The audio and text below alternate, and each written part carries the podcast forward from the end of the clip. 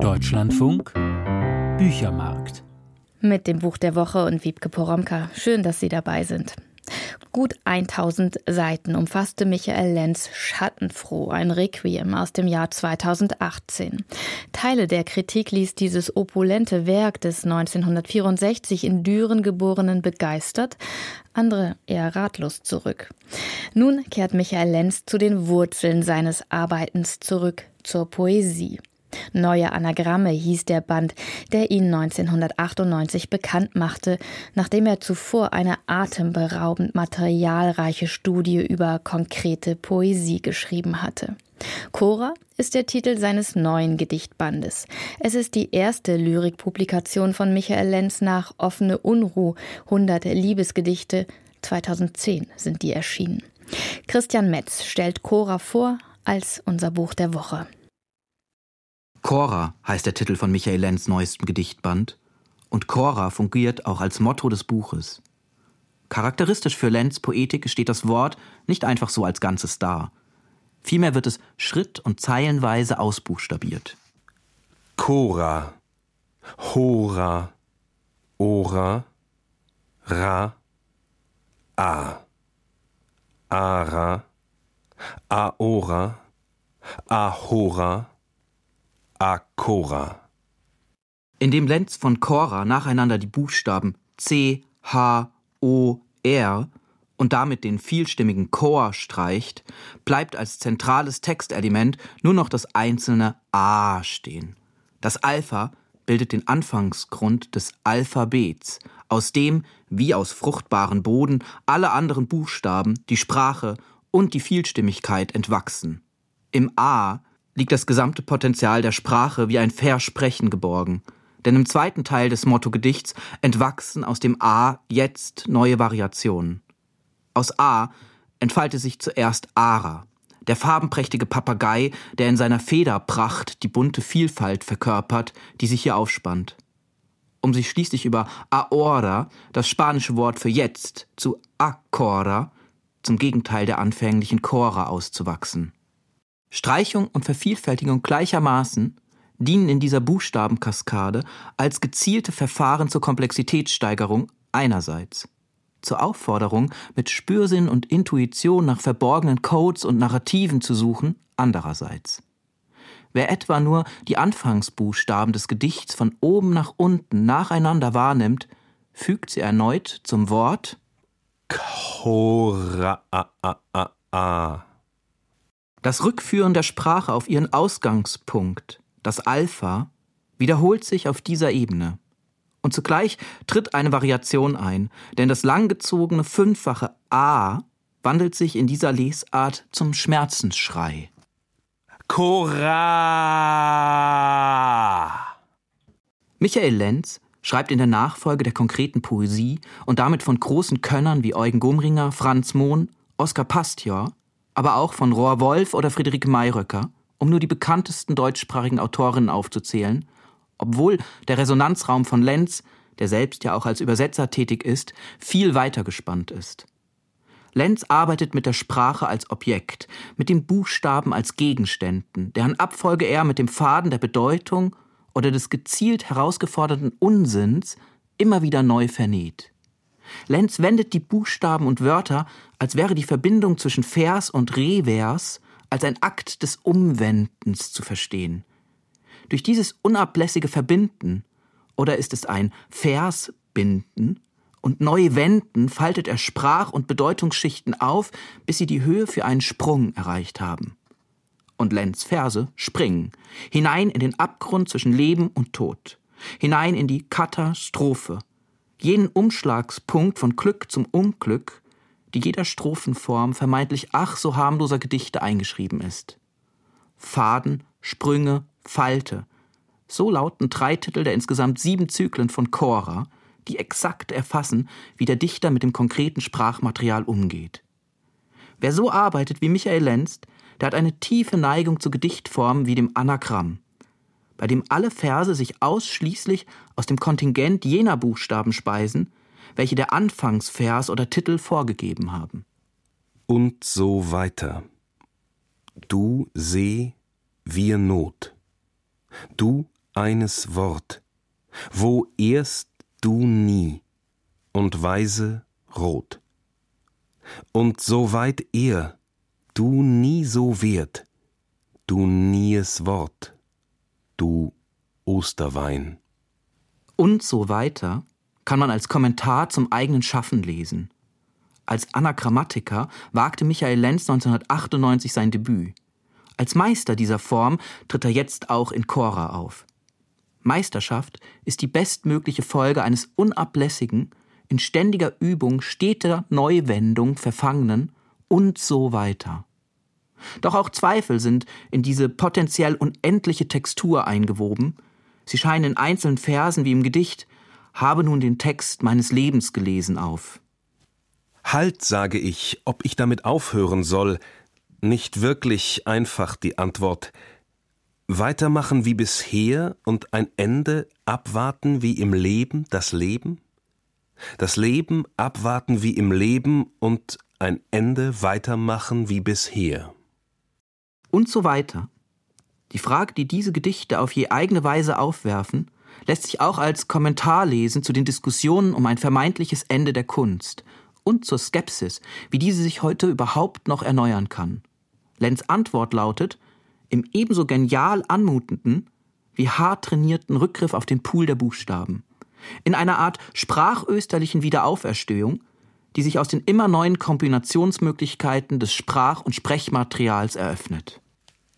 Sei Worten, weiser Ton du, wie Ostern du, Tod neues Wir. Das hört sich kinderleicht an. So, als könnte solche Kombinationen jeder in kürzester Zeit auch zusammenscrabbeln? Ja, das ist Absicht. Denn tatsächlich tragen wir alltäglich Poesie im Munde. Oder zumindest das notwendige Material dazu. Dichter sein? Legen Sie los. Kaum vorstellbar, dass sich Menschen zu viel mit Poesie beschäftigen könnten. Dieses Credo schwingt in Lenz Arbeitsweise bei aller Raffinesse stets mit. Und noch ein Aspekt spielt eine wichtige Rolle. Niemand hat sich seine Muttersprache, geschweige denn deren alphabetische Ordnung ausgesucht. Und doch sind wir in unserer Weltsicht an deren Horizont und Kombinatorik gebunden. Postphönizier sind wir. Wer über diesen Rahmen hinaus will, muss entweder radikal die Sprach-, Schrift- und Buchstabenordnung wechseln können, was für ein Geschenk, wenn man dies kann, oder denke, wie Michael Lenz Lyrik es nahelegt, dringend über die Gesetzmäßigkeiten und Zwänge unseres Alphabets nach. Wer A sagt, muss vielleicht gar nicht zwingend B sagen. Anagrammatik fungiert hier als anmutige Notwehr, während sie gleichzeitig eine Verbindung zu jenen Lehren und Theorien sucht, die wie die vorsokratischen Atomisten oder die Kabbala ihrerseits versiert den Elementarteilchen des Lebens und Denkens auf den Grund gingen. Michael Lenz Kunst besteht darin, diese Verbindungslinien ihrerseits produktiv zu machen. Der Mund das Alphabet, schafft Gott und Gott den Aion, der Aion den Kosmos und Kosmos die Zeit, die Zeit das Werden, das Werden schafft mich aus lauter Quellen schaffe ich nur die Abschrift der Tradition. Die Fehler, die uns machen, ich schreibe das ab und verliere die Quelle, das Alphabet aber ist die Quelle eine in Bruchstücken vor uns liegende Gegenwart, so die Vorstellung des hier mit dem Titel aufgerufenen kabbalistischen Tikkun Olam, macht eine Reparatur der Welt notwendig. Und wo ließe diese sich bewerkstelligen, wenn nicht in der poetischen Wendung der Buchstaben? Jetzt sind wir schon mittendrin in Michael Lenz poetischer Welt von Cora. Allerdings wirkt es gleichsam so, als wären wir durch ein Fenster an der Rückseite des Hauses eingedrungen – indem wir die Chronologie der Lektüre gezielt aufgegeben haben. Wenden wir den Parcours durch Lenz Gedichtband daher noch einmal anders. Betreten wir das Buch noch einmal durch die Vordertüre. Tatsächlich trägt der erste Zyklus des Bandes ja auch den Titel Haus und verhandelt verschiedene Familienverhältnisse. Nehmen wir also das Wort Cora noch einmal auf, um es neu zu wenden. Cora lautet der Titel des Bandes, das Motto und direkt danach, im Eingangsvers des ersten Gedichts, tritt es ein drittes Mal auf. Cora, Cora, Cora liest man also. Dies ist Cora, die Nacht, der Mensch hängt einem entgegen. Er hat ein Puppenspiel noch offen, und es wird auch vernünftig gesprochen, allein seine Puppen verstehen ihn nicht. Lenz ist nicht nur Buchstabenakrobat, er ist auch Wissenspoet. Das Haus seiner Poesie besteht aus Steinen, die bereits an entscheidenden Orten der Geistes- oder Literaturgeschichte verbaut worden sind. Neu zu erfinden besteht demnach auch darin, sich zu erinnern. Wer wissen will, was hier erbaut wird, muss dem Konzept der Chora nachgehen. Insofern fungiert Chora als Einladung, das eine Buch in dessen angeregten Gespräch mit zahlreichen anderen Büchern zu lesen. Dies ist Chora, die Nacht. Wo kommt ein solcher Einsatz her? Zwei Konzepte der Chora treiben Michael Lenz Gedichtband um. Da ist zuerst Platons Vorstellung von Chora als einem Ort. Der Philosoph sah sich jenen atomistischen Vorstellungen gegenüber, welche die Welt ausschließlich aus den vorhandenen materialen Elementen erklärten. Die Nähe solcher Elementarkunden zu Lenz Sprachkombinatorik liegt nahe. Platon aber wollte den Ideen im Dickicht der Materialien einen Platz schaffen. Chora wird für ihn dieser Ort. Die Chora vergeht nicht, kann aber, obwohl nicht sichtbar, auch nicht gedacht werden. Sie ist Ermöglichungsgrund des Wahrnehmbaren. Sie gibt einem Prozess Raum. Michael Lenz eröffnet über die Folge von Titel, Motto, Anfangsvers, also einen Platz, auf dem die Sprachwandlungen überhaupt stattfinden können. Einen dunklen, nächtlichen, im platonischen Sinne unsichtbaren Ort, der aber doch die Voraussetzung aller Erscheinungen ist. Das ist die Grundfigur. Diese schließt Lenz zweitens mit den Überlegungen der Philosophin Julia Kristeva zur Chora kurz. Kristevas Denken kreist um drei Fragen. Wie kommt der einzelne Mensch als Subjekt zu sich? Wie kommt er zur Sprache?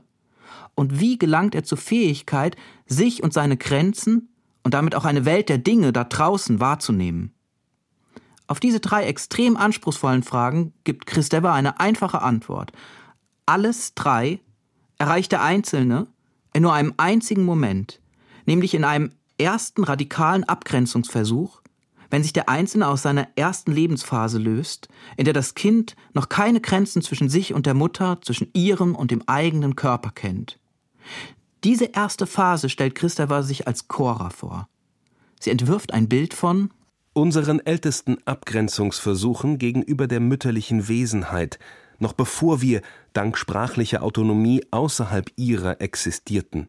Gewaltsame, ungeschickte Abgrenzungsversuche, immer bedroht vom Rückfall in die Abhängigkeit von einer gleichermaßen schützenden wie erstickenden Macht. Das Zeichen verdrängt die Chora. Die Chora ist jene Zeit und jener Ort vor der radikalen Abgrenzung, in welcher die noch ungeschiedenen Körper von Mutter und Kind rhythmisch pulsierten und aufgehoben in fließenden Strömen von Materien und Trieben eine eigene Lust jenseits jeden Begehrens erlebten. Man sieht diese Lebenslust, das Kind gleichsam noch verpuppt, abhängend, vor sich, wenn Lenz dichtet. Dies ist Cora, die Nacht. Der Mensch hängt einem entgegen. Er hat ein Puppenspiel noch offen. Wenn dann aber vernünftig gesprochen wird, wenn Cora als Wort aufgerufen wird, dann geschieht dies immer schon nach der Trennung von Mutter und Kind. Immer schon im Zeichen der Abgrenzung und des Verlusts, der aber auch einen dreifachen Gewinn einschließt. Zu sich, zur Sprache, zur Welt kommen. Cora ruft bei Lenz wie bei Christeva beides auf, Eintritt in die Welt und immer auch den schmerzhaften Verlust, der mit dem Übergang in die Sprache einhergeht. Wie gab das Motto von Lenz vor? Cora. Am Anfang der Sprache steht der Schmerzensruf. Wiederholt kommt Lenz in seinem Band auf diese Vorstellung zurück. So heißt es in einem späteren Gedicht. Das Chaos tief in Choras Gedärm, der Spelunke beschlangter Ewigkeit, die sich ihm beigesellte und aus der Chaos Bauch befreite er die Zwietracht, sein erstes Kind. Und im ersten von zwei Zyklen, die mit dem Titel Ich überschrieben sind, folgt in erneuter Wendung desselben Konzepts Mein Körper und ich, Pain-Kontakt, Existenz, der liebe Gott gerät in Hintergrund Stell, Geraff, Getrieb der Hände hoch der Mund, ist jenseits gelockerten Sinn Ich Bestand, Stück der Ich-Ruine. Michael Lenz führt in solchen Imaginationen einer Ich-Ruinen-Bestandsaufnahme Überlegungen zum Ursprung der Sprache, die aus Injektionen wie O oder A entstehen, mit den Fragen nach Subjekt und Welt zusammen. Philosophisch gekonnt, poetisch brillant. Warum sollte man sich die Mühe machen, diesem Modell der Chora bis ins Detail nachzugehen? Kann man nicht einfach in Ruhe oder auch mit Begeisterung Lenz rasante Sprachspiele bestaunen? Einerseits ja, bestimmt, das kann man. Andererseits aber faszinieren einen Autoren wie Lenz solche hochgradig folgenreichen Denkfiguren, weil sie die Ordnung des Sprechens und Fühlens einrichten. So ergänzt Cora gezielt die Weltvorstellung etwa von Sigmund Freud. Bei diesem entstanden Kultur, Zivilisation und Sprache aus dem Mord des Sohnes am Vater der Urhorde. Bei Cora, im Rückgriff auf Christeva, geht es um die Abgrenzung zum mütterlichen Dasein. Freuds patriarchalisches und Christevers matriarchalisches Denken gemeinsam wiederum bilden die Fluchtpunkte und Leitlinien von Michael Lenz bisherigen Schreiben insgesamt. Das gilt von seiner Erzählung Muttersterben an, zieht sich über die Kierkegaardsche Wiederholung in Liebeserklärung, über die Liebesschmerzlyrik in offene Unruh und die Imagination von zeitenthopenen Orten in Pazifik-Exil hin, bis zu den eindringlichen Auseinandersetzungen mit dem väterlichen Tod in Lenz Opus Magnum Schattenfroh, in dem die Ängste, Schmerzen und Lüste, wie mit der Identifikation und Abgrenzung zu Mutter und zu Vater gleichermaßen, immer wieder anhand von Puppenspielen ausgetragen werden. Der Gedichtband Cora ist also die nächste Ausfaltung von Lenz großem, stetig anwachsenden Schreibprojekt, jetzt wieder in die Verskunst gewendet.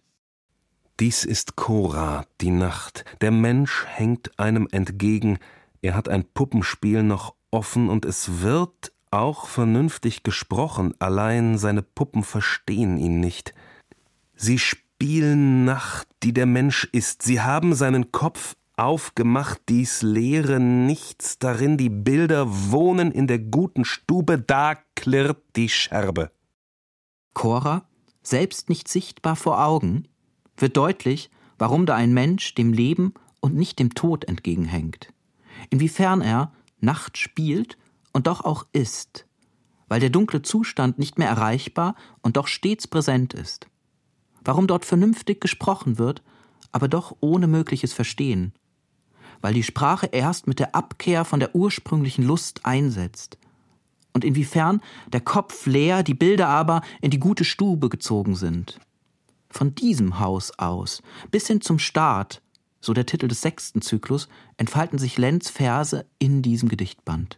Chora lesen heißt, mit diesen Gefügen und immer neuen Konstellationen der Sprachwerdung mitzulesen, bis die Scherbe klirrt und das Bedeutende zerbricht. Nun ist der Band nicht so aus einem Guss gearbeitet, wie es die starke Setzung der Chora vermuten lassen könnte. Vielmehr versammelt er Gedichte aus einer Schaffensphase von mehr als 15 Jahren die in vollkommen unterschiedlichen Zusammenhängen erschienen sind und die damit auch verschiedene Facetten von Michael Lenz Arbeiten aufleuchten lassen.